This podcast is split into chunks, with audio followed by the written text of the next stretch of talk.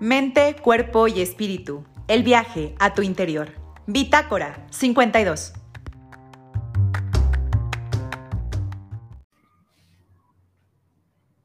Hola gente linda de Bitácora 52, ¿cómo están? Bonita tarde, espero que ya estén acompañándonos, que pronto lleguen y puedan poner todas sus preguntas. Recuerden que aquí todas sus preguntas las pueden escribir en comentarios de Facebook o de YouTube y se las podemos hacer al momento a Ana Clavel, que es nuestra escritora invitada el día de hoy.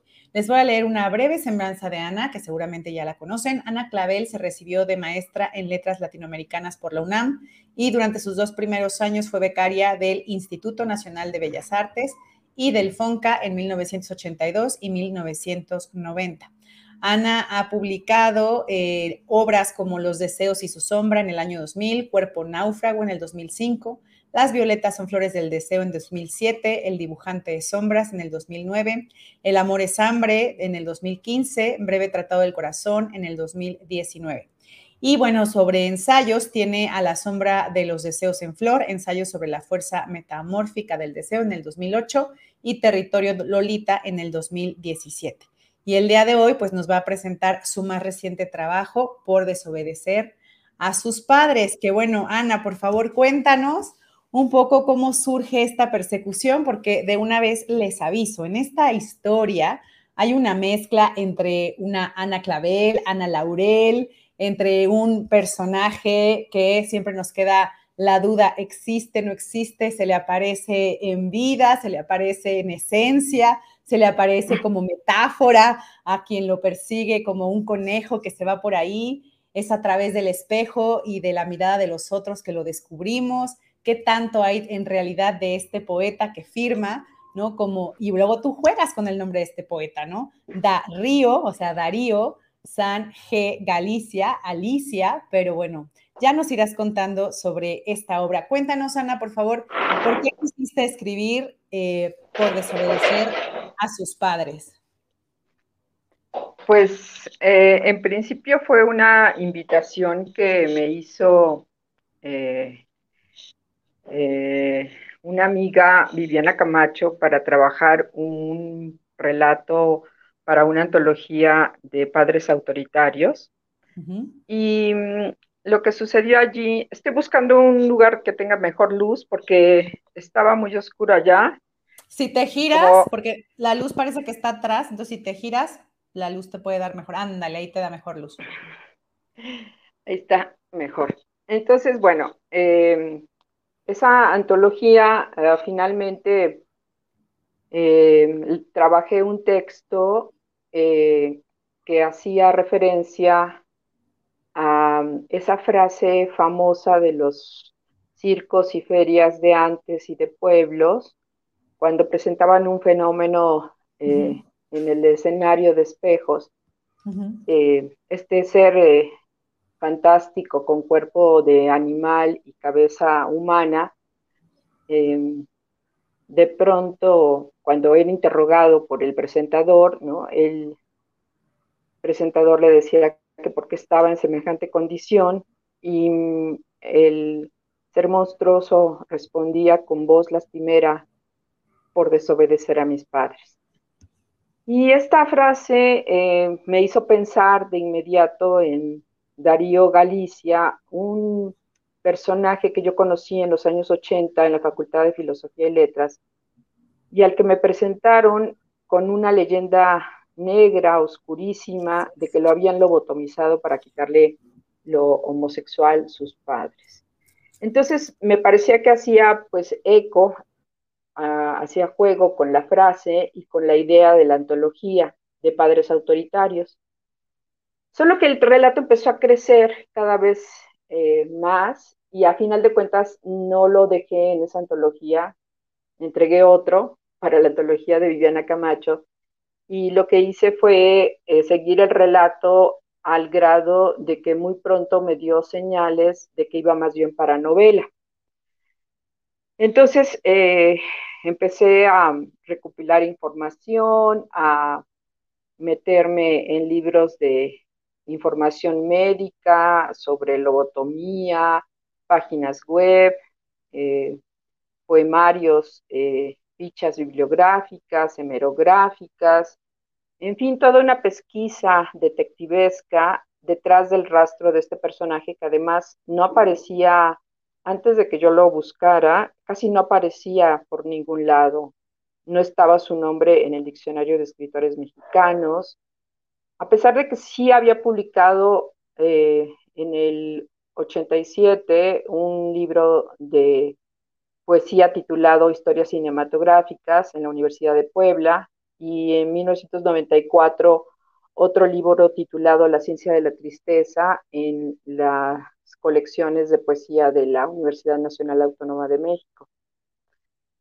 Y, y, bueno, indagando también con amigos, a ver si lo habían conocido, al igual que yo, en la Facultad de Filosofía y Letras, me topé muy pronto con que Ana María Gómez, la maestra Ana María Gómez, le había dado clases y Sandra Lorenzano, que también lo había tenido como compañero en algún taller de poesía. Entonces, pues fue muy interesante porque de pronto ese personaje que yo había conocido y del cual no sabía que alguna vez iba yo a trabajar, eh, fue dando señales de que, de que valía la pena trabajarlo a nivel literario sobre todo porque de pronto fue Sandra la que me dio una clave muy valiosa para la novela, cuando me comentó que Darío jugaba con el lenguaje y que su nombre como eh, tenía un eco de Alicia, lo firmaba como G Alicia, ¿no? Y esa, ese dato me hizo eh, recordar que había encontrado yo también una una carta de propósitos que él manda a las becas a Salvador Novo en los acervos de la coordinación de literatura. Me encontré ese archivo. Olga Mariscal de, la coordinación me hizo favor de facilitarme los archivos que tenían de Darío. Y ahí estaba esa carta de intenciones que él habrá escrito a máquina por ahí del año 1974, 75. Y allí él menciona sus lecturas de cuando es niño, de quién fue su maestra, todo, toda esta información que también meto en la novela, aunque en alguna parte también ficcionalizo. Y de pronto, em, pues este, aparece el dato de que eh, era lector desde muy niño de Lewis Carroll, ¿no? Entonces ese fue un dato muy importante porque me empezó a dar eh, idea de que yo podía establecer una suerte de juego metaliterario con, con Alicia en el País de las Maravillas y también con Alicia a través del espejo.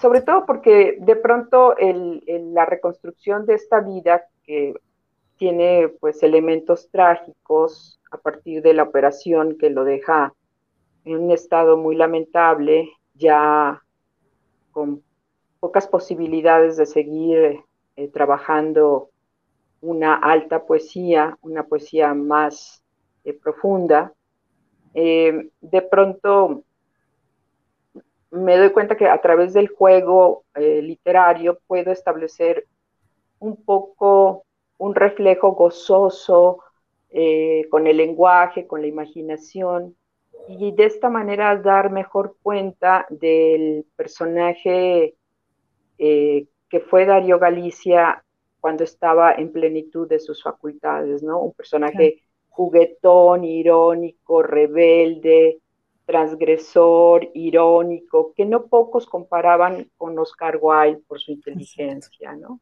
Entonces, esa parte donde de pronto eh, eh, ese, esa suerte de homenaje que le doy en la novela se va transformando también en un juego y en una experiencia de literatura eh, lúdica y gozosa, me parecía eh, necesario para abordar a un personaje complejo y no quedarme nada más con el lado de la tristeza y de la miseria que efectivamente sí estuvo por ahí Darío, pero sí eh, rescatarlo desde la perspectiva de la literatura como, como un puente aún más allá, como un umbral al otro lado del espejo, del delirio de la poesía en la que él pues hubiera querido siempre vivir, ¿no?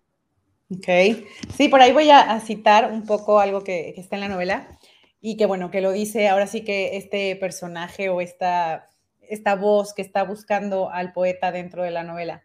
Dice, no es un afán sensacionalista ni comercial lo que me mueve a escribir sobre él, sino una mezcla de curiosidad y justicia poética.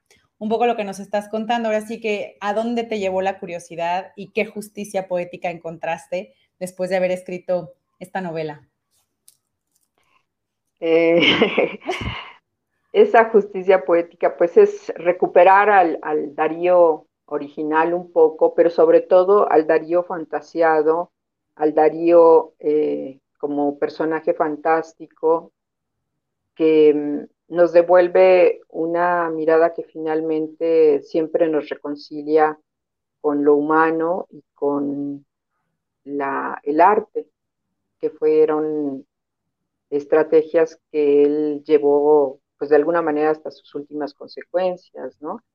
Cuando era muy joven y estaba en plenitud de facultades, eh, él se vestía estrafalariamente, extravagantemente, en una época en que pues la gente toleraba todavía menos, ¿no? Eh, otras formas de género como, como puede ser los de la comunidad LGBT. Eh, él proclamaba su derecho a amar a los hombres y una parte de su poesía homoerótica del principio es desenfadada, es tierna, es eh, lúbrica, ¿no? Habla mucho de los cuerpos y de los miembros masculinos. En fin, eh, yo creo que fue recuperarlo a, este nivel y, eh, y ahí es donde creo que se da una cierta justicia poética y se va a seguir dando en la medida en que la gente al acercarse a este libro o al acercarse a la reedición de sus poemas, eh, ahora que salió en el 2020 eh, en Barcelona, en Ediciones Sin Fin, su, su poemario reeditado, y acá en México, gracias a la coedición con el, la revista La zorra vuelve al gallinero, eh, pues a, a, un Darío propositivo y transgresor en su trabajo poético. Entonces creo que por allí está ese, esa, digamos, justicia poética, ya que la otra de, de, la vida, esa ya no fue posible, ¿no? Muy bien, voy a citar otra vez un fragmento donde dice, Monina, si miraras con más atención verías la esencia de las rosas y de las cosas.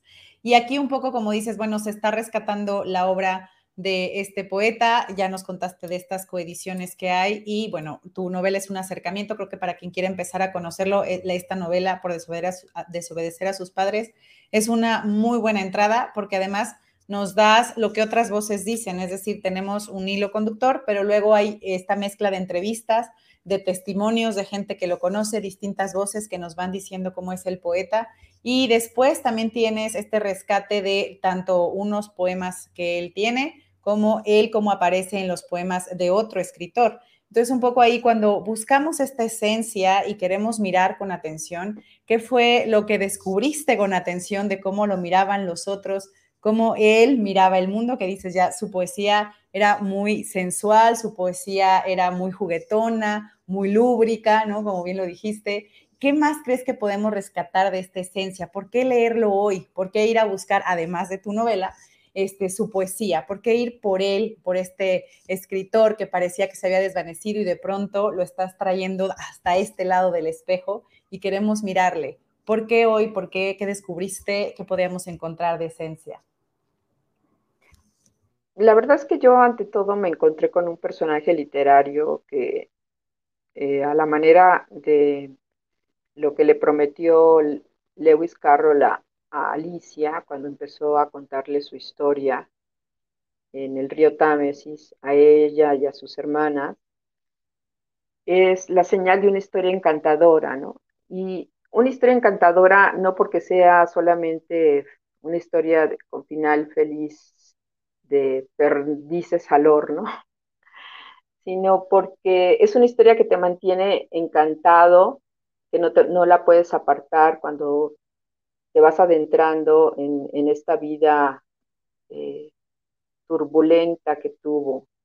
Y por ahí em, los episodios de dolor y miseria también eh, dan cuenta de un personaje profundamente humano ante el cual yo diría que, estamos casi en los linderos de la tragedia, ¿no? De cómo la vida, eh, después de haberle prodigado sus mieles, de premiarlo y hacerlo afamado y conocido entre la comunidad cultural y, comparado, como te decía, con White, etcétera, de pronto pues cae con este tropiezo neurológico, que no sabemos si realmente fue lobotomía, si fueron aneurismas, como lo señala Roberto Bolaño.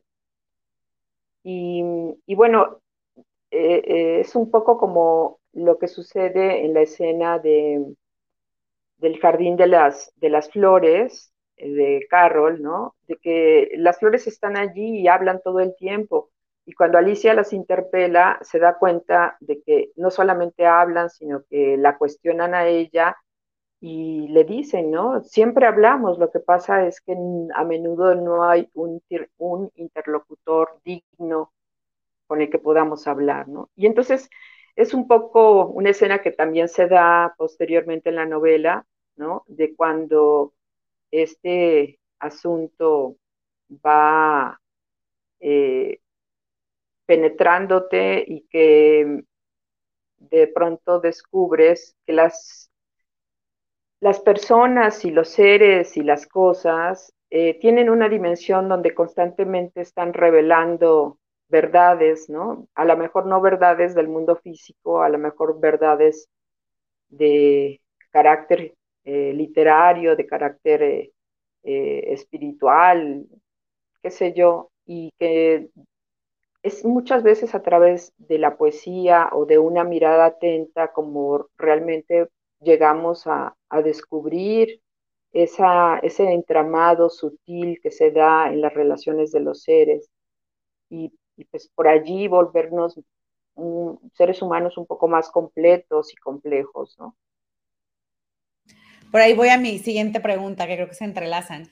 Y también cito, ¿quién dijo que estábamos cuerdos o que la distancia más corta entre dos puntos no es siempre un laberinto? En este laberinto de que se te apareciera el poeta, de que vieras lo que otros decían y demás, por ahí en los datos que aparecen en la novela parece difícil incluso encontrar cuándo nace, cuándo muere, en qué momento parece que desaparece de la escena literaria. Es decir, ¿cuál fue el mayor reto o cuáles fueron problemas que te encontraste al momento de decidir que ya iba a ser una novela, que tenías que investigar más? ¿Cuáles fueron problemas que, te encontraste y que, bueno, fuiste solventando de alguna u otra forma? Cuando me lo encontré, ¿no? Este, yo, yo no quería esta pesquisa eh, de la cual eh, puedo, puedo comentar que, yo, yo me sentía más segura investigando sin, sin, sin haber dado con él. Eh, cuando lo encontramos finalmente, después de que había desaparecido del 2008 al 2018, 10 años después, eh, ya fue demasiada realidad, ¿no? Encontrarlo en el estado de miseria en que se encontraba, enfermo, decaído, sin pues prácticamente ningún síntoma de bienestar, ¿no? Y de pronto todo eso fue, fue demasiado fuerte, ¿no? Eh, de pronto visitarlo en el lugar eh, en el que vivía, ¿no? Que olía gallinero, me acuerdo muy bien. Entonces, verlo en ese estado lamentable y luego regresar a mi casa y meterme en la cama y encontrar esta diferencia de realidades en la que pues yo dormía en una cama, cama limpia, y de pronto pensar en él, en ese gallinero maloliente, en esa axila del mundo maloliente, era, fue, fue muy, muy duro, ¿no? Yo no había trabajado un personaje eh, real, ¿no? Que, con el que de pronto eh, dialogara y que incluso se volteara en un momento dado y me preguntara que cómo iba mi novela, la novela que estaba yo escribiendo sobre él, ¿no?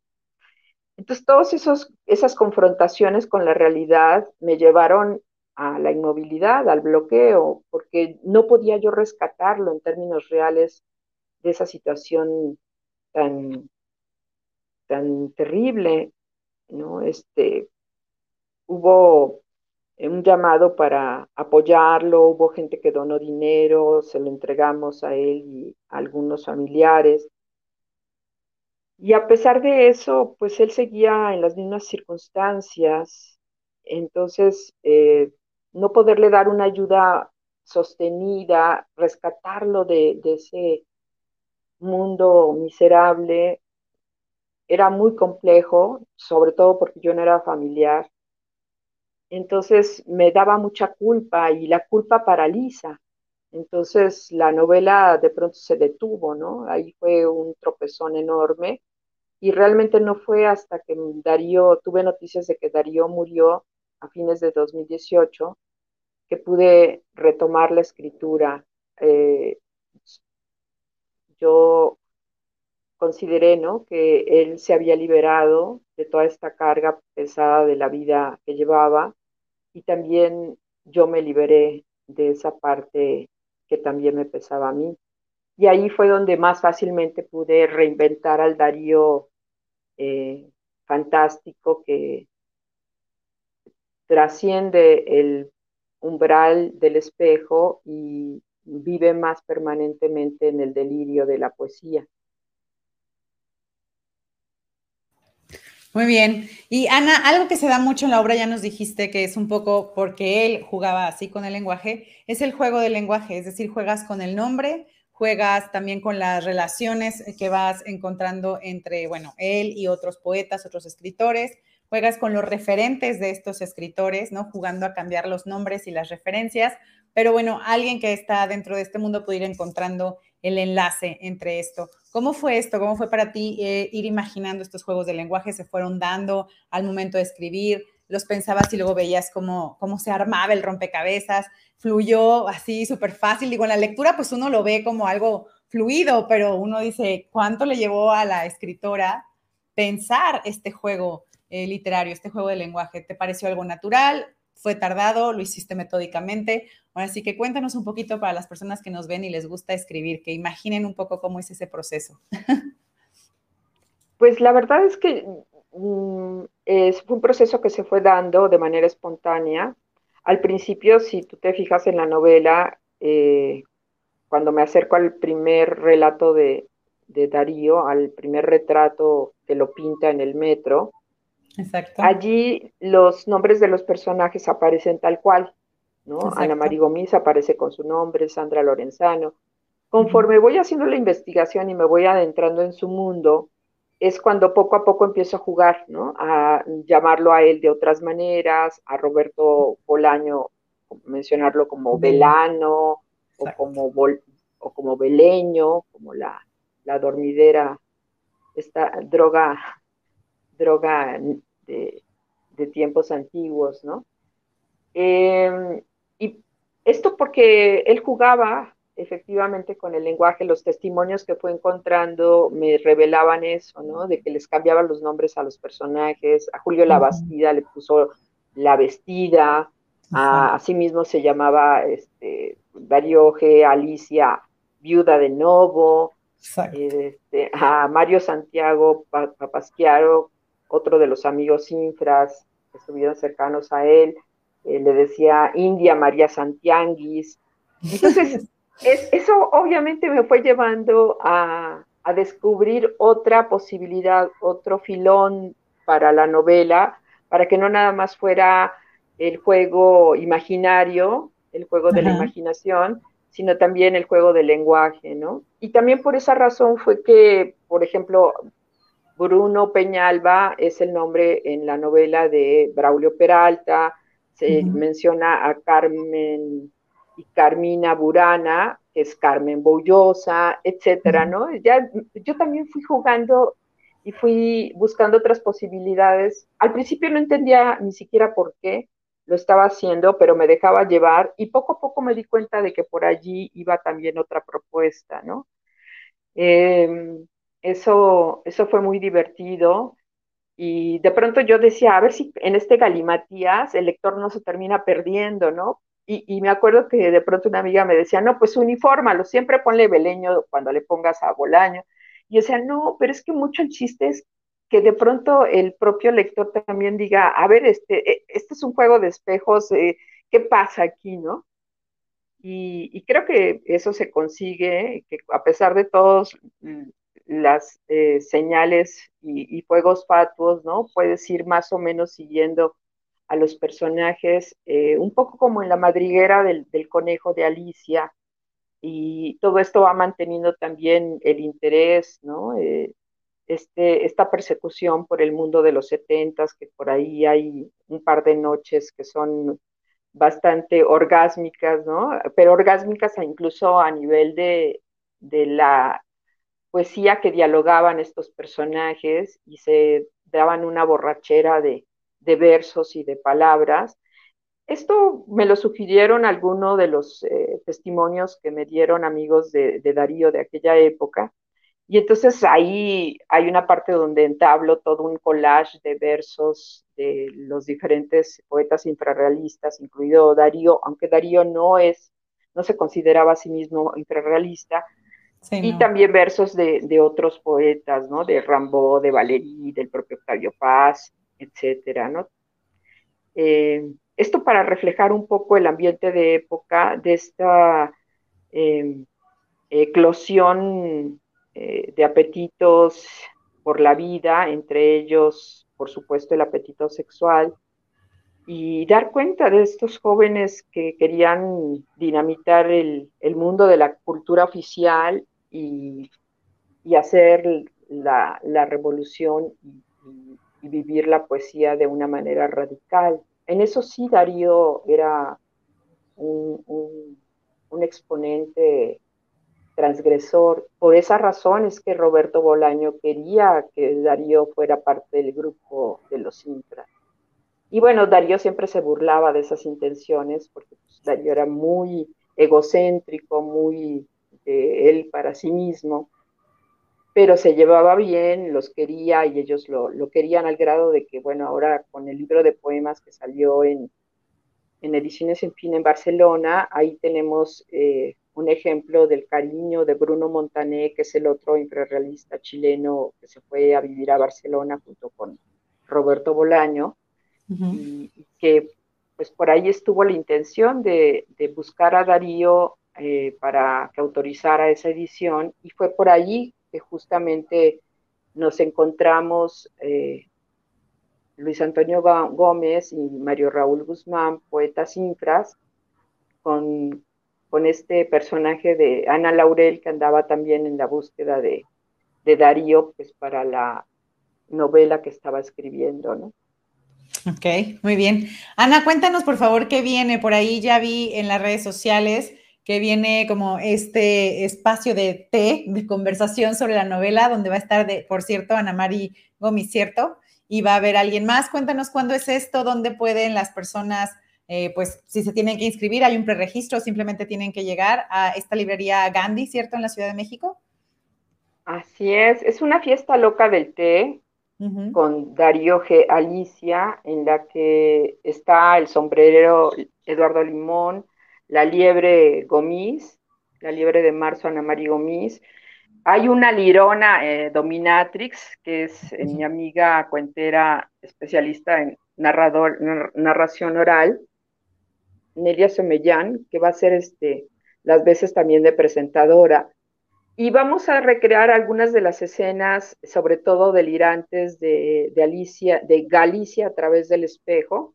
Okay. Eh, para que nos cuente sus aventuras y desventuras por desobedecer a sus padres. Y bueno, también va a haber intervención del público, ¿no? Con preguntas, pero digamos que es como una suerte de performance eh, sui generis para presentar el libro, pues dado que el libro en sí no es nada convencional, una presentación del libro donde esté la gente sentadita y nada más se lean los, los textos, pues como que va a ser muy aburrido. Entonces, yo voy a ir disfrazada de personaje de Alicia.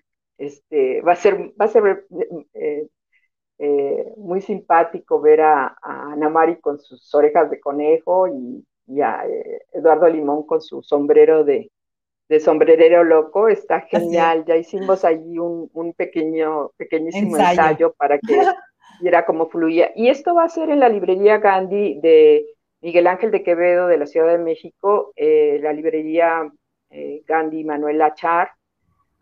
el jueves 29 de septiembre a las 7 de la noche. De este jueves.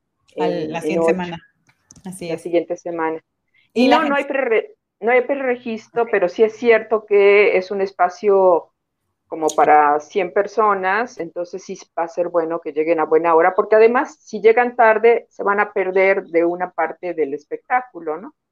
Entonces sí hay, hay que llegar a buena hora. También voy a exhibir un video con imágenes de Darío que no se han visto y eh, acompañado de la canción de Charlie García, Yo no quiero volverme tan loco, que le va súper bien. Entonces, de, verdad que va a ser un, espectáculo que, va a valdrá la pena. Qué pena que, tú estés. No, yo estoy hasta acá. León. de León, así es. Yo estoy hasta acá, si no, ahí estaría. No, te, va a tocar, pero, pero bueno, se va a transmitir por el Facebook de, Gandhi. Ah, de Gandhi. Por ahí tendrán pues oportunidad de verlo. Pues quien esté en la Ciudad de México o cerca, pues vaya el jueves 29 a las 7 de la noche. 7 pm. A las 7 de la noche, jueves 29, vayan a la librería Gandhi en Miguel Ángel de Quevedo. Y si usted está fuera de la Ciudad de México o más retirado que no pueda llegar ahí, pues hágale como yo, lo vemos por Facebook, por eh, las transmisiones de la librería Gandhi y bueno, disfrútenlo seguramente les va a encantar. Todo lo que hace Ana es maravilloso, así que yo les juro que se van a divertir. yo les juro que se van a divertir. Así que eso está bien. Pero también vi que había otra publicación, ¿no? ¿Va a haber alguna otra cosa o nada más es esto? No, yo vi que había otra publicación en redes o solo era este evento. Eh, por, lo pronto, este, quizá hacia noviembre eh, tengamos una presentación en El Hijo del Cuervo. Y bueno, las que se vayan dando también, ahora que la novela ya está siendo que ya salió pues al, mundo, ¿no? Irá circulando. Por supuesto voy a estar en, la Feria de Guadalajara. Y aunque probablemente no sea la presentación tan eh, como espectáculo delirante literario, pero sí va a tener algunos, algunos elementos, ¿no? Este, del, del guion que originalmente ya trabajé para, que hiciéramos una presentación diferente, ¿no? Con algunos incluso elementos de vestuario. Ya haríamos adaptaciones sobre la, sobre la marcha. No, bueno, pues suena excelente. Y Ana, eh, bueno, este libro, por desobedecer a sus padres, está en formato electrónico, está en formato impreso. Lo pueden encontrar, pues ya dijimos, en las librerías Gandhi o en cualquier otra de las librerías, o puede pedirlo en línea y seguramente llegará a su casa o descarga para su dispositivo móvil favorito. Es decir, no hay pretexto, ahora sí que en esta época no hay pretexto. Póngase a leer, acuda el jueves 29 a las 7 de la noche a la librería de Miguel Ángel de Quevedo, la librería Gandhi, y disfrute. Ana, por favor, ya sé que esta pregunta no les gusta, pero bueno, pues hay que aprovechar que estás aquí. ¿Estás trabajando en algún nuevo proyecto? Yo sé que ahorita te vas a concentrar en la promoción de este libro, pero yo no sé si por ahí ya se te ha aparecido algún nuevo proyecto que diga, sí, ahora ando tras de esto? ¿Seguirá cuento, novela? ¿Seguirá otra vez ensayo en la escritura de Ana Clavel? Pues viene eh, otra novela y otro libro de cuentos, pero apenas estoy gestándolos, estoy con, las semillas, ¿no? Eh, apenas echadas allí al, al limo interior. Entonces, eh, la verdad es que la novela de Darío me dejó muy agotada este, de todos los razones que me, que me llevé, sí, exacto. Y, pues ahí también recuperándome para ya después, cuando la, esta novela se asiente, pues yo ya poderme dedicar a, a los nuevos proyectos. Ok, pues ahí está. Ana, ¿algo más que le quieras decir al público que nos estuvo viendo? Una última recomendación de por qué tienen que leer este libro, algo que a lo mejor no tocamos por ahí el tema y dices, es importante que sepan esto de este libro?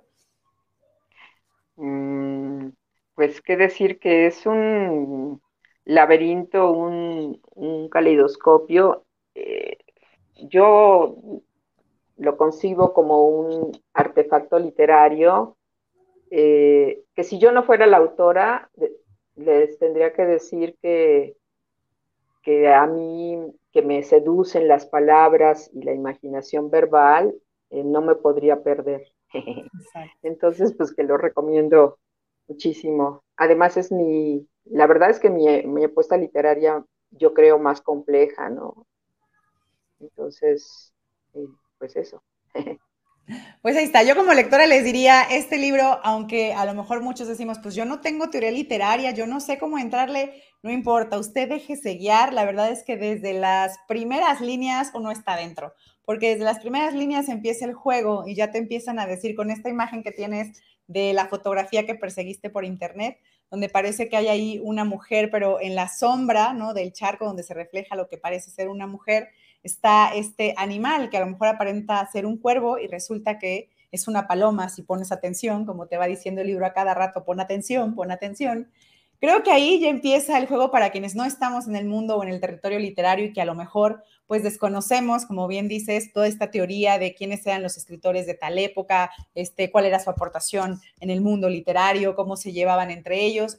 De todas formas, uno empieza a disfrutar el juego del lenguaje, si nos gusta leer, empieza a disfrutar las referencias a los textos de estos propios autores y a los textos, eh, como bien dices, de Alicia, ¿no? Donde vemos a este personaje Alicia y empezamos a jugar, ¿no? Con esta imaginación, con estas metáforas, nos dejamos llevar y vamos a aprender, lo quiera o no, empieza a aprender un montón de referentes literarios, seguramente le va a dar curiosidad, que creo que ese es otra cosa importante del libro, se queda un montón de curiosidad y uno sigue leyendo y sigue metido y quiere seguir viendo si se le aparece o no el poeta. Ahora sí que estamos viendo dónde aparece Darío y cómo se aparece ante los ojos de todos. Se vuelve un juego maravilloso. Vamos aprendiendo y como bien dices, creo que lo más importante es el rescate también de lo que otros miran a través de la poesía, el rescate de la importancia de la poesía en la vida de las personas, también creo que hay esta referencia, yo siempre la saco porque soy mamá, a lo que los padres pueden de pronto decidir y pues marcar para siempre, ¿no? Y, de pronto, como papá, yo creo que te vas a preguntar, híjole, pues a lo mejor no llego a la lobotomía, pero pues qué cosas sí hago y no. Cuarto, la libertad o no de mis hijos, ¿no? Según yo, curando la poesía o cualquier otro malestar que según los padres puedan imaginar que tienen los hijos que desobedecen. Me parece maravilloso, insisto, déjese llevar por el lenguaje, más allá de si entendemos o no teoría literaria, lo van a gozar, lo van a disfrutar. Los poemas que están ahí son bellísimos, los juegos del lenguaje, insisto, el retrato de la época, porque también el ambiente lo podemos ver sin que haya pues demasiada, eh, no sé, descripción que decimos, no entiendo, fluye, fluye. Y de verdad pasas, como, como bien dices, por espejos. Vas viendo por espejos y te vas reflejando. Seguramente se van a acordar de personas que conocen y bueno, seguramente van a decir, quiero leer este libro, quiero leer, y van a buscar la poesía de Darío, seguramente van a llegar. Y qué bueno que nos diste referencias de dónde se puede encontrar ahora. Entonces, bueno, pues ahí está. Por favor, lean por desobedecer a sus padres de Ana Clavel, disponible en libro impreso o en libro electrónico. Y ya está, pónganse a leer. Muchísimas gracias, Ana. Muchísimas gracias, Julia Cuellar. Eres la mejor de las anfitriones. Ay, un gustazo. Espero pronto ya verte en vivo y a todo color. Igualmente, querida. Pues muchos besos y de nuevo muchas gracias por tu lectura generosa. Ay, gracias, Ana. Pues que estén muy bien, gracias. Despedimos la transmisión. Bye. Bye, bye.